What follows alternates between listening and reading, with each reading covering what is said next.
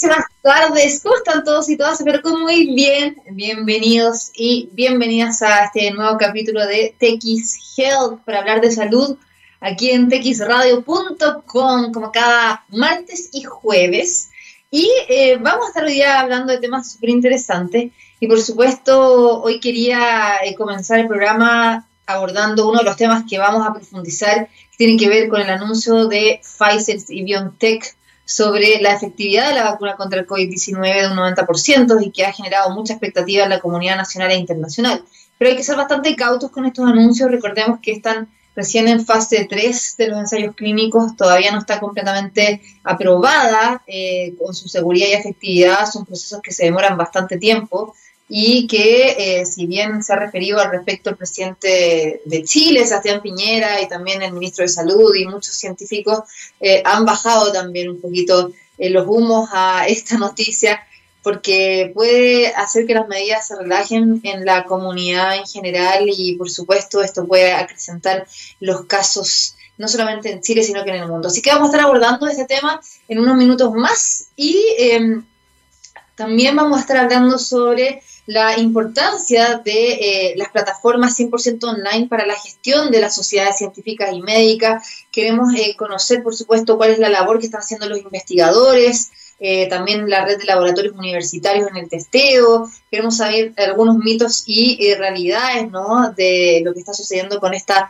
pandemia y muchas cosas más. Así que vamos a estar en minutitos conversando con la doctora Claudia Saavedra, eh, gracias a 4ID Science, que son especialistas en la gestión online de sociedades médicas y también de la ciencia y que puedes visitarlos también en 4ID Science. Y mm, recordarles que nos pueden escribir con el hashtag en Twitter, que es eh, TXRadio, eh, TXHealth, y por supuesto es arroba TXRadio en Twitter, eh, TX-radio en Instagram, el mío es Andrea Baid en ambas plataformas, y escucharnos siempre en TXRadio.com, y por supuesto, después nos pueden escuchar en Spotify, en SoundCloud, si se perdieron el programa, queda totalmente online para que lo escuches desde cualquier dispositivo, a cualquier hora, y en cualquier lugar. Y comenzamos con The Cure y a la vuelta ya vamos con nuestras entrevistas. Ya estamos de vuelta en TX Health para de salud en txradio.com y como yo les anunciaba, hoy día vamos a hablar de estos temas, ya con dos entrevistadas, que eso también es bueno tener mujeres y eh, queremos conversar, por supuesto, del la red de colaboración entre científicos y científicas, por supuesto, cómo está la situación de la pandemia actualmente y eh, varios otros temas en general. Y para eso ya está con nosotros la doctora Claudia Saavedra, presidenta de la SOMIT y directora del Laboratorio de Microbiología Molecular del Departamento de Ciencias Biológicas, digo, de la Universidad Andrés Bello. Y además estos meses también el autor ha participado de la mesa coordinadora de la red de laboratorios universitarios para la detección del SARS-CoV-2 y estamos con ella gracias a 4ID Science. ¿Cómo está, doctora? Bienvenida. Buenas tardes, muchas gracias por la invitación. Siempre es una buena oportunidad conversar de temas tan interesantes que nos han tenido tan ocupados todos estos meses. Sí, pues y tan activa también en los medios, ahí em, colaborando y dando la opinión. Bueno, queremos hablar de distintas temáticas. Primero hablar un poquito de la ciencia y la tecnología en Chile, ¿no? Eh, ¿Y cómo ha sido en general hasta ahora, en estos ya van a ser nueve meses de pandemia, o sea, desde marzo, em, cómo ha sido la adaptación y la respuesta que han tenido los investigadores frente a la crisis sanitaria acá en Chile? ¿Cree que eh, se han unido, han trabajado de forma mancomunada, se han logrado también eh, concretar distintos desafíos? Uy, qué buena tu pregunta, Andrea, te lo agradezco tanto. Eh, mira, yo creo que la, forma en que las universidades los académicos y científicos de Chile han participado para apoyar a la pandemia y poder, eh, digamos, hacer todos los testeos que, y llegar a la capacidad de testeo que tiene el país, era necesario, ¿no es cierto?, formar una red de laboratorios y yo creo que lo, lo, hicimos y me sumo porque la verdad es que creo que todos hemos participado eh, eh, mancomunadamente y ha sido muy exitosa. Pienso que realmente la, la, capacidad de Chile científica y la capacidad de gestión y la capacidad de ponernos de acuerdo que hemos sido capaces de llegar es sumamente valiosa y creo que de alguna manera eh, creo que el público en general no está eh, al tanto 100% de esto, ¿te fijas? Porque estas iniciativas se han, han, pasado como la capacidad de testeo del país a través del Ministerio de Salud, lo cual ellos lo han manejado, es cierto, pero creo que ha sido algo que ha quedado un poco atrás y el reconocimiento que hay que hacer al sacrificio que ha hecho mucha gente de sus líneas de investigación, de abrir sus laboratorios, a las universidades que pusieron toda su implementación, porque también yo creo que hay una parte que es súper importante y es que las universidades al trabajar en esta red de laboratorios han sido capaces también de aportar con su equipamiento, con su experticia, ¿no es cierto? La capacidad que tuvieron esas personas de formarse en investigación les permitió transitar rápidamente a la parte clínica, porque no, no tenemos que olvidar que después de todo, el de el trabajar y en apoyar a través del testeo, ¿no es cierto?, y la determinación de un SARS-CoV-2 significa de alguna manera hacer una prueba clínica, que era totalmente distinto, ¿no es cierto?, al trabajo que rutinariamente un científico está realizando. Entonces, en ese sentido, creo que ha sido sumamente exitoso, están distribuidos a lo largo de todo el país y lo que es más importante aún, yo creo que y destacable, hay lugares donde el laboratorio este universitario que está y alojado, ¿no es cierto?, en un lugar donde se hacía investigación, está aportando prácticamente el 100% del testeo en la región. En el caso Magallanes, por ejemplo, era, es clave, eh, O'Higgins también. O sea, hay, una, hay, unos, hay unas partes de Chile, digamos, que por la territorialidad, me cuesta decir esa palabra, es importante, ¿no es cierto?, tener un, un testeo activo. Y yo creo que esa, ese, ese aporte ha sido fantástico, realmente la, la, capacidad de gestión hay que reconocerla, yo creo que es una de las cosas buenas que ha hecho este gobierno y que en particular ha hecho el, ministro, el Ministerio de Ciencia precisamente a través de la subsecretaria eh, Carolina Torrealba, quien ha coordinado esta red, yo creo que efectivamente lo logramos, logramos tener una gran capacidad de testeo eh, envidiable por toda Latinoamérica, ¿cierto? Fantástica, pero no ha sido suficiente, bien. No eh, los, desafíos, porque también eh, ustedes han trabajado, como decía, de la universidad, de, convirtieron laboratorios de investigación a laboratorio como lo que hacen también a nivel comercial, de poder entregar rápidamente las pruebas de PCR y hacer el testeo para ayudar a detectar los casos. Eh, en algún minuto también, sobre todo en mayo y junio, cuando fue el alza, muchos laboratorios se quedaron sin reactivos, sin eh, tener también la cantidad de personas especializadas para poder entregar a tiempo los resultados y ahí también se generó eh, un problema de eh, demora de cerca de dos semanas de la entrega de los resultados del PCR de COVID-19. ¿Cómo han sabido de alguna forma ahora enfrentar esos problemas que hubo y cómo también se preparan para lo que podría ser una segunda ola? Bueno, yo creo que en ese sentido el tema de, lo, de la coordinación frente a los problemas que fueron surgiendo, primero hay que reconocer que ninguno de nosotros se imaginó que esto iba a ser tan largo y que el requerimiento de ensayo iba a ser tan, tan, tan, tan alto. Y obviamente los reactivos, así como fallaban en el resto del mundo, los insumos bajaban aquí también. Y por otro lado, este ensayo que se hace, yo creo que eh, no es tan sencillo, no es una prueba de, yo siempre lo comparo con una prueba de embarazo, que se ve como algo tan simple que uno compra en la farmacia, ¿cachai? Y yo creo que en este caso no es tan así. Entonces, como hay una, una, serie de aspectos técnicos sumamente importantes, no da lo mismo hacer el ensayo, por ejemplo, y la detección con un robot que hacerlo de manera manual. Ahí hay una diferencia y hay una diferencia en el insumo que se ocupa. El kit que se ocupa es distinto, etcétera. Eh, después viene todo el tema de cómo transportamos la muestra, cómo la guardamos, cómo si la vamos a abrir, eh, eh, si vamos a hacer otro tipo de muestra. todo eso ha ido evolucionando se fueron eh, produciendo ensayos en paralelo, investigaciones que estaban al, mismo tiempo que la detección y por eso se fue implementando el pooling, se estudió después de una gran discusión si el, la muestra de salida era o no, ¿no es cierto?, podía ser eh, usada como una prueba alternativa al, al test nasofaringeo, que es el regular, etcétera. Entonces yo creo que hemos aprendido cómo, cómo eh, salva, pasar algunas barreras. Sin embargo, hay una parte que tiene que ver con la gestión que obviamente los científicos, los académicos y las universidades no manejaron, porque evidentemente esta red se forma y, te insisto, esta es una prueba clínica y esta prueba clínica, los datos clínicos tienen un registro, hay un protocolo, las muestras se tienen que guardar dos años, por ejemplo, eh, son, son requerimientos obligatorios. Y eso evidentemente eh, no eh, escapa la parte de la gestión, de cómo sale el resultado, de cómo el resultado se emite, de cómo el resultado se informa al paciente, eso ya no depende de la red universitaria.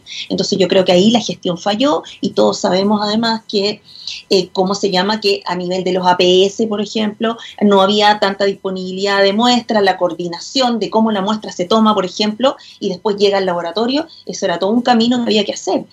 en algunas muestras, por ejemplo, se, se perdieron, otras muestras eh, no se congelan, eh, eh, en fin, o sea, hay todo un procedimiento, digamos, de gestión de la muestra propiamente tal hasta que llega al laboratorio. Entonces, yo creo que en esta parte hemos sido eficientes en la capacidad de hacer harto y de procesar las muestras, de producirlas, pero de ahí al informe, de ahí a la gestión y de ahí al análisis del resultado, digamos, lo que lo que lo que hizo más compleja la situación y probablemente por eso tuvimos tantos atrasos. Yo creo que eso. eh, ya con toda esta experiencia están preparados, me imagino, para enfrentar eh, un, quizás, como le decía, una segunda ola que puede ser peor que la primera, no sabemos cuándo va a ser, eh, se, se, dice que podría ser en marzo, ¿no? Cuando comience el otoño-invierno, sobre todo viendo el comportamiento de lo que está sucediendo en Europa y en Estados Unidos, que también les pasó lo mismo, bajaron los casos en primavera-verano y ahora que están en otoño-invierno subieron por el tema del hacinamiento, el frío, entre otros temas. Eh, ¿cómo, lo ven, no? Em, o, quizás antes viene, no sabemos. Eh, bueno, yo creo que esa es una excelente pregunta y la verdad es que no tenemos una respuesta, o al menos yo la desconozco, porque al menos en el Consejo, en lo que nosotros estamos involucrados como Sociedad de Microbiología y en esta red, eh, la red de hecho es transferida oficialmente a partir de fin de año al MinSal, ya no queda en el Ministerio de Ciencia, y van a ser algunos laboratorios productivos, los que se llaman que, que son capaces de procesar muchas muestras, que hay algunos y no todos, y además algunos laboratorios que son clave en algunas regiones donde van a tener que quedar funcionando y por lo tanto eso queda ahora absolutamente en manos del MinSal. Y deja de... Universitaria de laboratorios. No vale la red del laboratorio universitaria como tal, digamos, como estaba funcionando hasta ahora, entendemos que termina en diciembre sus funciones. Así fue planificada. Y por lo tanto, esto eh, debería concluir ahora en diciembre y se produce actualmente el traspaso a el MinSal y el MinSal tiene que ahora hacer una nueva estrategia que nosotros tenemos la fe, yo espero, la verdad es que una esperanza más que una fe, de que estén preparándose para esta ola que viene, porque claramente yo siempre tengo una, una ¿cómo se dice? Si estamos preparados, eh, no sé. Y la segunda pregunta que yo hago para responder eso es, ¿por qué nosotros deberíamos ser distintos al resto del planeta? Porque claramente, digamos, estamos cometiendo los mismos errores. No hay una trazabilidad que sea muy evidente, ¿cierto? Está aumentando levemente el número de fallecidos diarios y sin embargo vemos que el número de contagiados o de activos contagiados está bajando. Entonces es como que la gente se enfermara y nos supiéramos y de repente, ¡pum!, ya falleció o se enfermó gravemente, ¿cierto? Entonces eso nos indica que esta, esta trazabilidad que, que, nos dicen que se está llevando a cabo, estos operativos de trazabilidad aparentemente han ido bajando, y nos vamos sintiendo como que estuviéramos en una normalidad que yo creo que es falsa, porque en realidad no estamos frente a una, a una normalidad tan eh, normal, por decirlo así, porque estamos viendo lo que está ocurriendo en Estados Unidos, en Europa, actualmente en Francia, 500 fallecidos por día, o sea, eh, ahí vamos derecho, digamos, a eso, y, no, y la verdad es que cuando uno se ve los datos, cuando uno mira nuestro país y mira lo que está pasando fuera, uno dice, hay que hacer como un brainstorming y pensar de nuevo cómo corregir esto, porque la verdad es que de nuevo tenemos un curso en el cual todo parece normal, incluso la gente que convive con uno, porque hoy día fui a una notaría y en la notaría como que la gente dice, no, pero si esto ya se terminó. Entonces, eh, uno se sorprende frente a esa, esa, esa realidad que tienen los demás y uno se siente incluso medio extraño. Entonces, entiendo yo que, claro, era el confinamiento en el que estuvimos y ha durado más de lo que nosotros pensamos que esto podía durar y ponemos además todas las expectativas en una vacuna y en una sola de las vacunas. O sea, es como que estábamos esperando que alguien nos dijera, mire, está bueno y aquí estamos bien, salvados pero, acá también, eh, en general, eh, ustedes trabajaron con el Ministerio de Ciencia y Tecnología en mesas, asesorando, etcétera. Eh, ¿Cuál es el rol también ¿no? de la comunidad científica para eh, poder seguir trabajando con las decisiones que toma el gobierno. Si bien tienen un comité asesor, hemos visto también durante toda la pandemia que no siempre han sido tomados en cuenta, de que han perdido un rol eh, protagónico que tuvieron en algún minuto, ahora ni siquiera aparecen mencionados, tampoco aparecen eh, tampoco en la prensa, ¿no? Y hemos visto que también la comunicación de riesgo ha sido bastante compleja y mala por parte de las autoridades a la comunidad, como usted dice, esto también ha generado que la gente se relaje y por otra parte, con todos estos anuncios de vacuna que se celebran por parte del presidente, como que ya está listo todo y la panacea diciendo que van a distribuirse a principios del otro año. Bueno, hay como muchos errores, ¿no? Que se podrían decir que esto afecta a la situación actual y cómo vamos a enfrentar esta segunda ola, tomando en cuenta que además históricamente la segunda ola es peor que la primera, ¿no? Eh, ¿Cómo ahí es el rol que va a seguir jugando o que cree que eh, va a tener la comunidad científica? Mira, yo creo que también hay que destacar un, factor. Yo creo que la comunidad científica aún no, termina de organizarse seriamente y eh, creo yo eh, eh, de alguna manera como para poder tener un peso más significativo, porque francamente también aquí hay un, hay un, hay un rol que tiene que ver, un rol político, digamos, que ha costado mucho que la ciencia se instale y de hecho yo creo que la estocada final, diría yo, a la ciencia en este país fue el recorte presupuestario.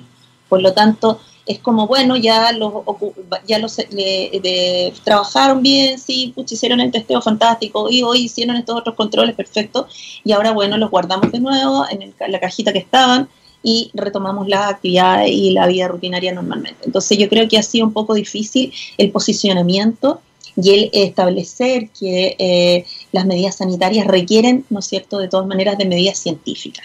Y yo creo que eso ha sido muy difícil, sumado a esos mensajes que son mensajes eh, ambiguos, porque si bien las autoridades de gobierno y las personas en la televisión se abrazan o se acercan y no mantienen la distancia y algunos no usan la mascarilla correctamente, francamente, eh, digamos, vamos derecho a una segunda ola tal cual como la que estamos viendo que se está produciendo actualmente.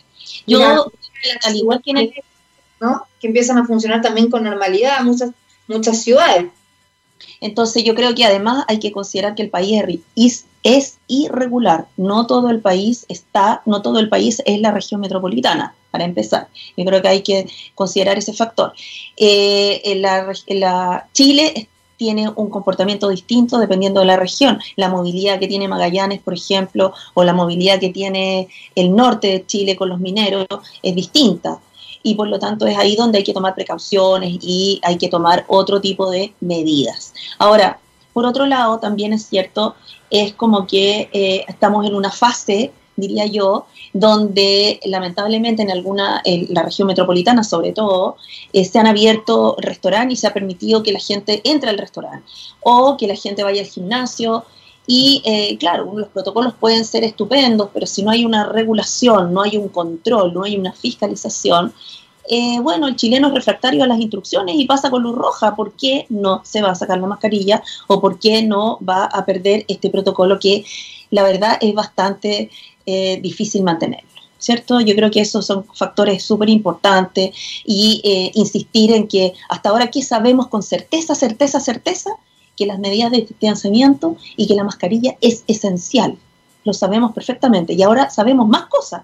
Sabemos que el virus ya se transmite a través de las gotitas, por lo tanto si usted grita, si usted habla muy cerca con una persona, va a salir a través de las gotitas de la saliva y por lo tanto va a poder contagiar a esa persona. Exacto. Y, lo más importante, yo creo que hay que volver a, insistir, es sobre las personas que son asintomáticas, porque francamente también hay como una especie así como de, de, fantasía de que la gente realmente está sana, sana, sana, sana la que circula. Y eso no es tan cierto porque una persona circula a lo mejor sintiéndose sano, pero puede estar enfermo. Y es una característica de esta enfermedad. Y yo creo que eso también ha influido en que eh, esto sea tan tremendo. Y la, el contagio, el nivel de contagio puede aumentar porque si aumenta la circulación y la cercanía con las personas y el relajo, evidentemente, adentro de un mall, ¿verdad? Todo aquello que implique una actividad que no esté al aire libre y que la mascarilla no se use correctamente. Yo creo que son intervenciones que realmente ya se sabe con certeza que funcionan y hay que seguir insistiendo en ellas, pero para eso también se requiere que las autoridades, digamos, eh, insistan en esto y que exista de alguna manera algo de fiscalización, ¿no?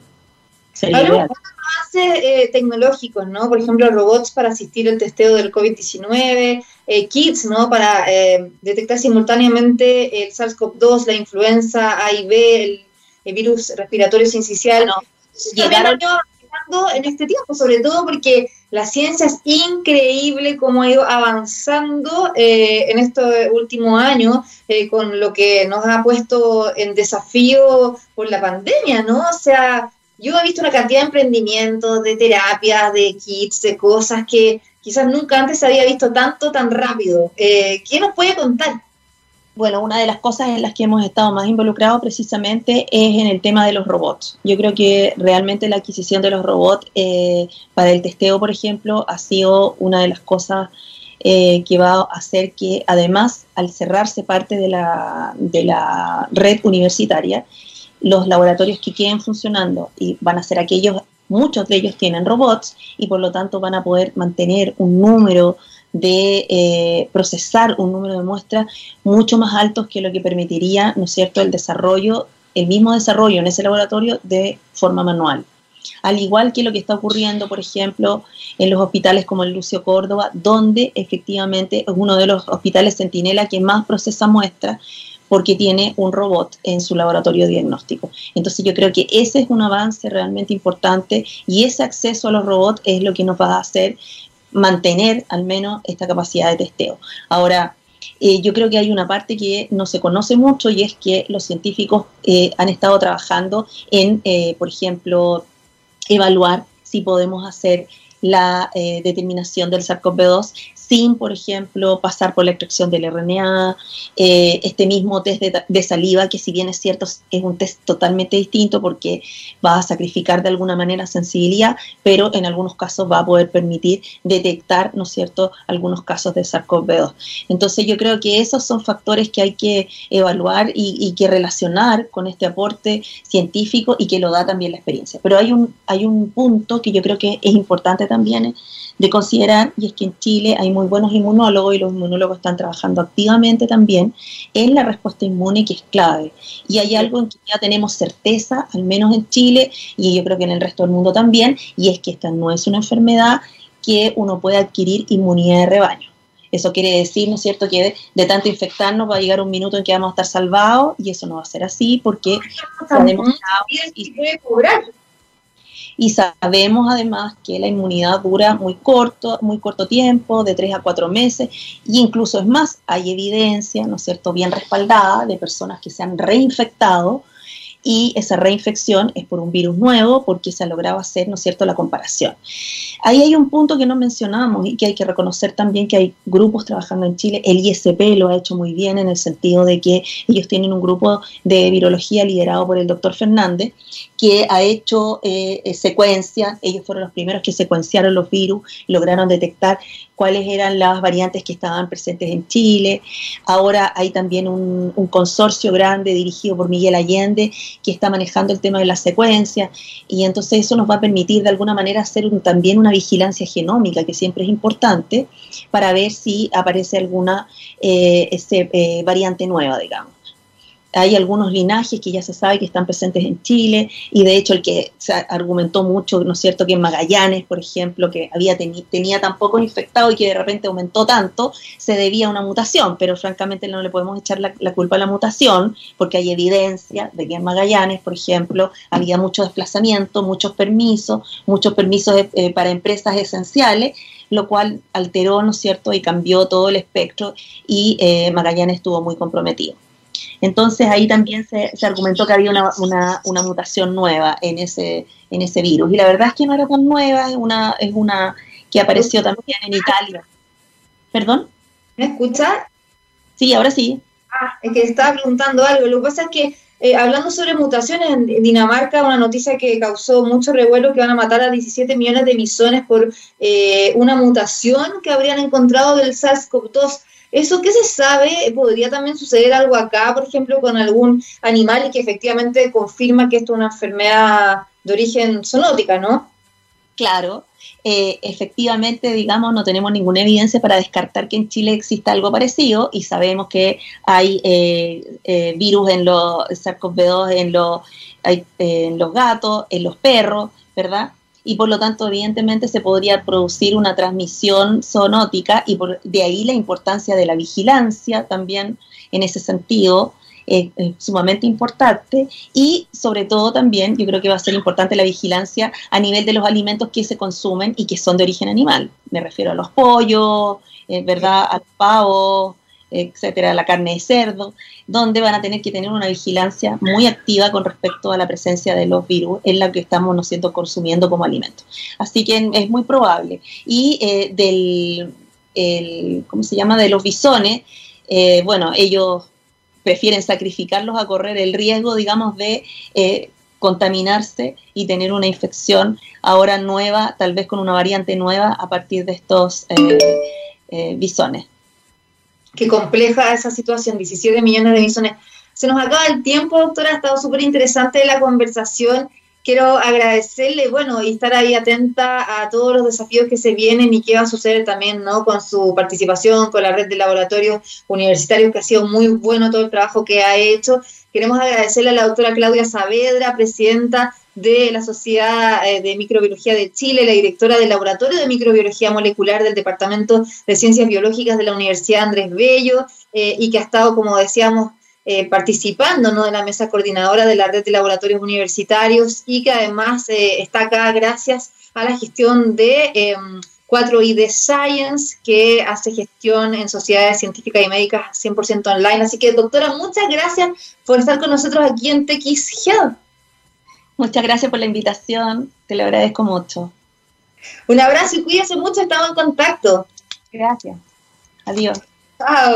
Y eh, antes de irnos a la música, queremos por supuesto agradecerle a Rayen Salud que hace posible nuestro programa cada semana, una empresa chilena dedicada a los servicios de tecnologías de la información especializada en informática médica que tiene más de 16 años de trayectoria que ha contribuido con fuerza a la transformación digital de la salud, no solamente en Chile, también de Latinoamérica, gracias al desarrollo, la implementación, el acompañamiento de más de mil proyectos con incorporación tecnológica en diversas instituciones de la salud. Ryan Salud ofrece un ecosistema de servicios tecnológicos con soluciones escalables, interoperables y de rápida adopción. Conoce más sobre sus servicios en rayansalud.com. Nos vamos a separar, nos vamos a la música y a la vuelta vamos a estar conversando más detalles sobre la vacuna eh, de COVID-19 que anunció eh, Pfizer con BioNTech. Eh, bajarle un poco ¿no? las expectativas que se han generado respecto a algo mencionado la doctora Saavedra, pero vamos a profundizar en esto con em, una experta en vacunas. Así que vamos a la música y seguimos conversando aquí en texradio.com.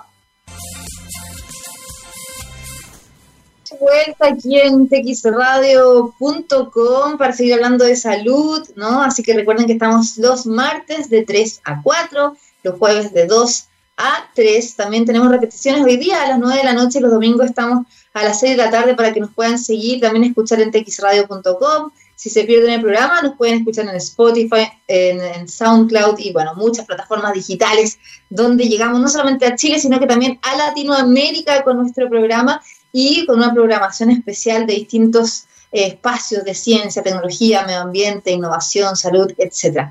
Bueno, ya lo habíamos comentado, ¿no? Eh, ayer fue una noticia que revolucionó el mundo, también hasta la misma bolsa subió las acciones de distintas empresas, incluso Pfizer, con este anuncio de Pfizer con BioNTech, donde eh, habían afirmado que la vacuna contra el COVID-19 es un 90% eficaz, ¿no? Que tiene efectividad contra el SARS-CoV-2 y esto eh, claramente ha generado muchas expectativas. Veíamos que ayer acá en Chile el presidente Piñera eh, ya daba fechas de vacunación como eh, el primer semestre del próximo año, también así lo afirmó el ministro de Salud Enrique París y muchas reacciones que ha tenido esta información que hay que tomársela con bastante cautela, hay que decirlo porque se generan muchas falsas expectativas y la gente se puede relajar mucho más eh, pensando que ya hay una cura para esta pandemia. Queremos conversar más al respecto y profundizar. Eh, está con nosotros ya la doctora Vivian Luxinger, viróloga del Instituto de Ciencias Biomédicas de la Facultad de Medicina de la Universidad de Chile y experta en vacunas. ¿Cómo está, doctora? Buenas tardes.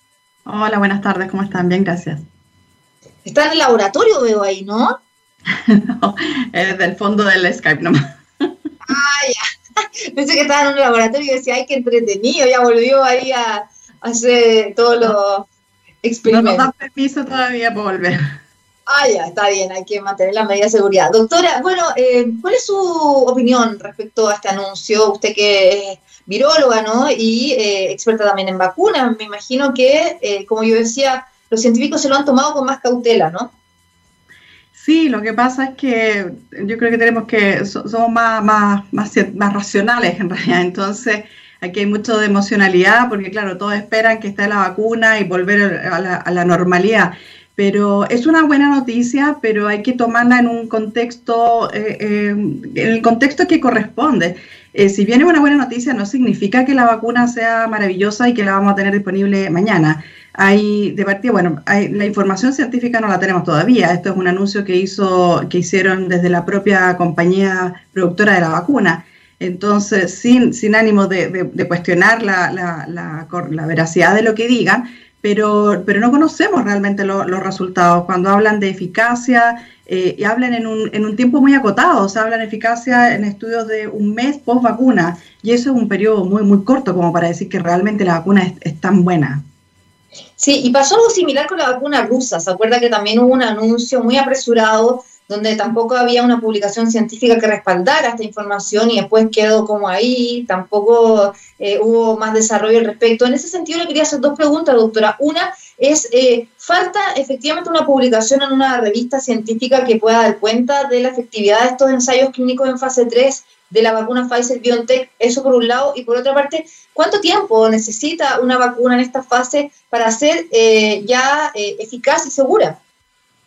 Mira, e, evidentemente sí, falta que, la, que publiquen los datos para, para, ver todos los análisis, las detecciones que hicieron, cuáles son los criterios para decir que realmente es eficaz la vacuna o no, porque se pueden usar distintos criterios y no sabemos exactamente cuáles son los que ellos eh, consideran. Eficacia puede ser que no se infecte nadie o eficacia podría ser también que se infectaran pero que no se enfermara nadie. Y, eso, y esas definiciones no las tenemos claras. Entonces, bien, sí, necesitamos una publicación científica que sea revisada por eh, científicos y que verifiquen que realmente la información que, dan es objetiva y es clara. Y, efectivamente necesitamos eso, eso para poder corroborar. Ahora, los estudios de vacuna habitualmente son largos. E, esta vacuna es una, una cosa, esta situación que estamos ahora es una absolutamente excepcional. Nunca en tan pocos, en tan cortos meses había habido avance de tantas fases de las vacunas. Las fases clínicas son tres y aquí se han hecho de forma eh, simultánea, la 1, la 2, la 2, la 3, en cualquier otro, otro producto, otra vacuna, siempre se hace primero la 1, después la 2, después la 3. Esto toma años, 10, 12 años. Aquí en pocos meses hemos tenido que ya estamos en fase 3. Em, pero definitivamente esta fase también necesita tiempo, porque para poder demostrar que la vacuna, vacuna realmente funciona, tienen que vacunarte y después exponerte al, a la infección y ver si te infectas o no. Y eso puede ocurrir en un día, como puede ocurrir que, tú no tengas contacto con alguien infectado en un mes, entonces necesita tiempo. Doctora, ahí eh, también es bien importante saber, por ejemplo, lo que ha ocurrido en otras epidemias. Por ejemplo, lo que pasó con eh, la influenza H1N1, ¿se acuerdan? En el año 2007. Pero ahí se generó una vacuna igual de forma rápida. Y por otra parte, vemos el caso del virus respiratorio sincicial, que hay más de 10, 15 años de investigación y todavía no se logra tener una vacuna. ¿Por qué en algunos casos hay vacunas que se pueden hacer de forma más rápida y otras que se demoran tanto? Mira, hay varias razones ahí. Eh, en relación a la influenza, la metodología de producción de la vacuna ya está instalada. Y eso entonces hace que mucho más fácil la producción de la vacuna. Sin embargo, no fue tan rápida, fueron varios meses porque hay que replicar el virus y, hay que, y se usan eh, ciertos métodos, medios para replicarlo. Entonces, tampoco fue de pocos meses, de hecho, pasó más de un semestre en que se dispusiera la vacuna. En relación al virus respiratorio esencial, tenemos más problemas porque hubo un ensayo en los años 60 con una vacuna y posteriormente eh, hubo eh, fallecidos, lactantes fallecidos en los que se vacunaron y esa ha sido una marca para la vacuna de la BRS, una marca en contra. Ha sido muy difícil eh, realizar los estudios y que muestren que una vacuna para BRS es segura, porque no puede volver a pasar eso. Entonces, eh, depende mucho de cómo esté formada la vacuna, depende de cuántos virus haya. Si tienes uno solo es más fácil que si tienes muchos virus. Por ejemplo, el virus influenza cambia constantemente. El VIH, por ejemplo, no logramos tener una vacuna, la respuesta inmune natural no ha logrado controlar la, infección, eh, entonces es difícil pedirle una vacuna que logre hacerlo. Son distintos factores, como te decía, la, variabilidad de los virus, la forma en que se produce y que no tenga efectos adversos, porque eso sí que es, un paso atrás en cualquier producción de vacuna. Y en este caso, ¿cómo el comportamiento del virus del SARS-CoV-2 para generar una vacuna es, difícil desarrollarla? Aunque hay, claro, hay varias eh, compañías con universidades que están trabajando y van bien adelantados en ya ensayos eh, clínicos fase 3 con personas, con voluntarios. Está la de Pfizer, está la de Janssen, está la de la Universidad de Oxford con AstraZeneca, la de China de, de, Sinovac, eh, etcétera. Mira, desde el punto de vista científico es muy interesante esto de la vacuna del coronavirus porque hemos visto que hay muchas vacunas en, ensayo y de distinto tipo. Hay algunas que contienen el virus infectivo, o sea, que es capaz de replicar, otras que lo contienen muerto, otras que tienen parte, unas tienen eh, eh, el ácido nucleico, por ejemplo, esta de Pfizer es de RNA mensajero, que es, otra aproximación, otra tecnología, y eso ha sido muy entretenido eh, ver el desarrollo de toda esta, de toda esta eh, tecnología. Cuando la tecnología está, es cosa de ir cambiándole los elementos, el antígeno, el gen, etcétera. Pero cuando hay que desarrollar la tecnología, la cosa demora bastante más. Eh, este virus no es tan variable como otros virus, como por ejemplo el VIH, pero sí también, pero varía. ¿no? Es, es, más, menos variable que otros, pero es más variable que algunos virus DNA. Entonces, el que sea menos variable ayuda a que sea más fácil desarrollar una vacuna pero tampoco es que no varíe. Y lo otro es que yo creo que un, punto importante que, pone una cierta dificultad es que ya está documentado que ha habido reinfecciones.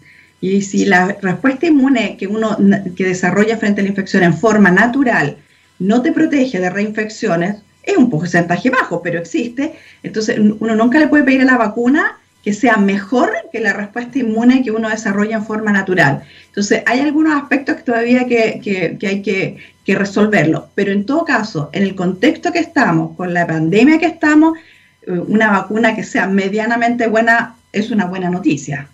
Doctora, pero ahí eh, también hay evidencia científica que la inmunidad dura entre 3 y 4 meses. ¿Eso también puede afectar? Afecta porque tienes que ver qué metodología, eh, qué, forma de vacuna es la que produce más respuesta inmune. Y lo otro porque evidentemente si eso es así, va a ser necesario eh, colocar refuerzos de vacunas, no va a ser suficiente una dosis, hay que poner refuerzos y si dura tan poco tiempo hay que poner refuerzos seguidos. Y ahí puede ser que cada año tenga que ponerse una vacuna distinta, que es como lo que se va haciendo con la influenza. Podría ser que tengamos que ponernos, revacunarnos una vez al año eh, para poder reforzar la respuesta inmune y mantener un, nivel de respuesta inmune que nos ayude a protegernos de la infección o quizás más, que la infección de la enfermedad grave. Yo creo que eso es lo que más importa, porque uno se puede infectar, pero si no tienes, no desarrollas una enfermedad grave, no, no, es, tan terrible. El problema es eso, que, que personas que desarrollan una enfermedad grave y algunos que se mueren ha pasado ya con algunos voluntarios, ha sido lo mínimo, pero ha, pasado. Ahora, hablamos de la efectividad, recién usted mencionaba el porcentaje, Pfizer dice que es el 90% de efectividad, la FDA dice que se necesita un 50% para probar una vacuna. ¿Qué significa eso del 90-50% de efectividad? ¿Qué queda con el resto? Ahí es donde usted decía que eso puede generar que no siempre nos proteja. Sí, mira, ahí hay que hacer algunas precisiones. Eh, cuando estamos hablando de estudios de vacuna, hablamos de eficacia. Efectividad es cuando tú ya colocas la vacuna a toda la gente, por ejemplo, en el Programa Nacional de Inmunización, ahí uno habla de, efectividad. Eficacia es cuando estás haciendo el estudio de vacuna y ves cuántas personas que vacunas quedan protegidas, por ejemplo, de infectarse. Eso es la eficacia. Entonces, si yo tengo una eficacia, si fuera así, la eficacia es el 90%, quiere decir que de 100 vacunados, 90 no se infectan por el virus. Ya, o al revés, hay 10 que sí se infectan y el resto no. El 90% de una eficacia alta para una vacuna, una buena eficacia. Un 50% de una eficacia para una vacuna es, bastante, eh, más o menos más, pues. Sí, no es, no es, muy buena. Entonces, claro, cuando uno está en una situación desesperada con la que estamos, se conformará con el 50%, pero en condiciones habituales no se utiliza una vacuna que tenga una eficacia del 50%. Ah, que uno se va a sentir que está totalmente protegido con la vacuna y puede enfermarse igual, ¿no? Claro, el 50%, eso son probabilidades. Entonces, tú no sabes si tú vas a estar en el 50% que respondiste bien y que te sirve la vacuna o en el 50% que no te sirve. Y ese es un problema, porque si uno se siente vacunado, claro, y me siento eh, inmune, digo, ya no tengo problema, y resulta que a lo mejor soy la de las que no respondió bien y no quedo protegida y me puedo infectar igual. Entonces, ese es un riesgo. Si, si una vacuna no, no es buena, eh, es un riesgo. Y más todavía es riesgoso para el resto de las vacunas, porque ¿Cómo le explicas tú a las personas que no conocen de ciencia, que no saben de esta tecnología? Mire, usted se vacunó, pero no le funcionó. Ah, porque era solo 50% de la eficacia de la vacuna. Entonces, es decir, la persona no funciona la vacuna y va a decir, si esta vacuna no funciona, capaz que las otras tampoco eh, funcionan. Entonces, es un riesgo utilizar una vacuna que no sea realmente buena.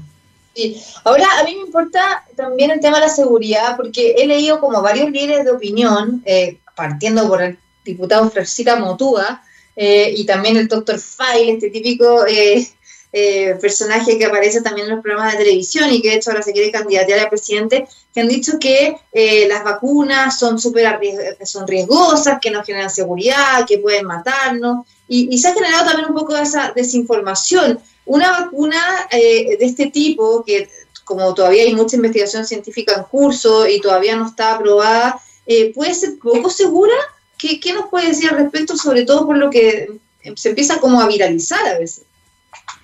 Eh, una vacuna que llega a ser utilizada es porque ha probado ser segura. Ahora, todas las vacunas, al igual que todo medicamento, tiene el riesgo de tener algún efecto adverso. Eso es así, no hay ninguna que tú puedas decir no tiene ningún riesgo, eso, eso no, es, no es así. Pero los riesgos son muy bajos y el riesgo de que no uses la vacuna y las consecuencias que tiene eso son más altas que usar la, vacuna. Por, por, eso es lo que llamamos el, riesgo y el beneficio. Eh, para que una vacuna se apruebe, tiene que demostrar que es segura. Y, y aún, aunque estemos muy apurados con esta vacuna, yo creo que las instituciones que están a cargo de esos procesos van a mantener la, la cordura y si la vacuna no demuestra ser segura, no va a ser aprobada. Em, pero insisto, no hay ningún producto biológico, medicamento, vacuna que no pueda provocar algún efecto adverso en alguna persona. Entonces, una vacuna, pero puede ser, por ejemplo, sé que te duela donde te la colocaron. Yo creo que a nadie le va a afectar mucho eso. Un poco de fiebre quizás también es tolerable. Ahora, si pasa alguna otra cosa más grande, ya e, eso sí que es un problema y hay que evaluar entonces el, uso de la vacuna. Ahora, estos efectos adversos que ha habido en el, estudio, la verdad, en los estudios que han, que han, visto y que se ha publicado, la verdad es que son bien pocos. ¿ah? Eh, lo que pasa es que esto ocurre en forma habitual cuando hay un estudio de vacuna, un medicamento. Lo que pasa es que no se sabe porque nadie está pendiente de todo ese proceso previo, de todos esos años de trabajo hasta que se tiene la vacuna, solo cuando se está colocando. Pero aquí que estamos viendo todo en tiempo real lo que está ocurriendo, entonces estamos informados de, de una persona que tuvo algún efecto adverso, pero tampoco es que eh, podamos asegurar que ese efecto adverso fue producto de la vacuna. Puede que la persona haya se infectado con otra cosa o haya tenido otra enfermedad y, claro, justo lo hayan vacunado, pero no significa que sea efecto de la vacuna. Sí, ahora a mí me preocupan las noticias que están eh, dando vuelta. Por ejemplo, acá estoy leyendo primeros cientos de miles de dosis de vacuna Pfizer llegarían a Chile en enero. ¿ya? La otra es, eh, la Unión Europea firmaría en los próximos días contratos por vacuna Pfizer-BioNTech. O sea, esto nos demuestra que como que ya está todo listo, ¿no? Sí, eso, pero eso no es así. Así que eh, yo creo que esto es apresuramiento y hay otros factores que deben estar influyendo, obviamente, en esto. La vacuna no está aprobada para el uso aún, en la, fase 3 se está realizando, por lo tanto, no es que hoy llegue y nos vayamos a vacunar en, una semana más. Em, la, empresa, la compañía, obviamente, ha fabricado muchas dosis eh, porque está preparada para poder vender estas dosis en, en altas cantidades, o sea, a la empresa le conviene de todas maneras pero la vacuna no está aprobada todavía, la vacuna está en estudio, por lo tanto, yo, yo sería cauta en decir que en realidad en enero ya vamos a estar listos para vacunar a todo el mundo. Bueno, quién sabe también si todo esto es una estrategia comercial, tomando en cuenta que también Pfizer es una empresa farmacéutica estadounidense, también justo se da el anuncio después de los resultados de las elecciones de Estados Unidos. Por otra parte, acá leía que eh, el Reino Unido se desmarca totalmente de este anuncio y de hecho el primer ministro dice que por ahora no es la solución a la pandemia. Entonces, también acá estamos viendo, como usted decía, que puede haber muchas otras razones que pueden ser económicas, políticas, estratégicas, que no sabemos eh, de acuerdos comerciales que van mucho más allá y que como eh, bien hablamos es muy delicado porque acá está la salud de miles de millones de personas en el mundo y que eh, esto no puede ser una ruleta rusa con solamente el que gana primero, el que se lleva todos los millones de dólares y el que genera la vacuna y la distribuye. O sea, es, mucho más complejo y, y, ya como para ir finalizando, doctora, yo creo que ese es el mensaje de tomárselo con cautela, de no generar falsas expectativas, porque esto además puede relajar más las medidas de autocuidado de las personas que ya vemos que la gente se está demasiado relajando. Sí, lamentablemente hay otros intereses, eso, eso es así, o sea, es una compañía farmacéutica y intereses económicos tienen y hay una competencia, una carrera eh, desenfrenada entre las distintas compañías para tener la primero la vacuna. Eh, eso es así. Hay intereses políticos, por supuesto que hay intereses políticos, porque cualquier gobierno quiere mostrar que lo ha hecho bien, eso es, obvio. Em, pero nuestro interés debería ser eso, la salud y las personas. Y, por eso como científicos nosotros tenemos que mantener la cabeza fría y ser racional en decir, mira, esto está bien, esto no está bien, esto es objetivo, esto no, esto está aprobado, no está aprobado. Así que ojalá que dispongamos de la vacuna, por supuesto que ojalá, pero mientras tanto lo más importante es no relajarnos con las medidas de distanciamiento social, de uso de mascarilla, lavarnos las manos y no usar alcohol gel. En este momento y en los próximos meses, esto es lo único que nos va a defender de infectarnos. Así es, le quiero agradecer a la doctora Vivian Luxinger, viróloga del Instituto de Ciencias Biomédicas de la Facultad de Medicina de la Universidad de Chile, experta en vacunas. Doctora, muchas gracias por esta conversación súper interesante porque además hay que educar y si bien las autoridades eh, pueden decir algo, nosotros como ciudadanos y ciudadanas tenemos que estar también informados y, y tomar nuestras propias decisiones, yo creo, siendo responsables. Así que, doctora, que esté muy bien y buenas tardes. Gracias a ti, Andrea. Chao. Y bueno, con esta entrevista ya nos vamos despidiendo. Gracias por la sintonía de txradio.com en nuestro programa dedicado a la salud. Como siempre, eh, los invitamos a que nos sigan. Mi eh, hashtag es txhelp en Twitter. También nos pueden escribir en arroba androbaid en Instagram y Twitter, eh, en Twitter y tx-radio en Instagram y seguirnos en Spotify, en SoundCloud, que queda el programa arriba.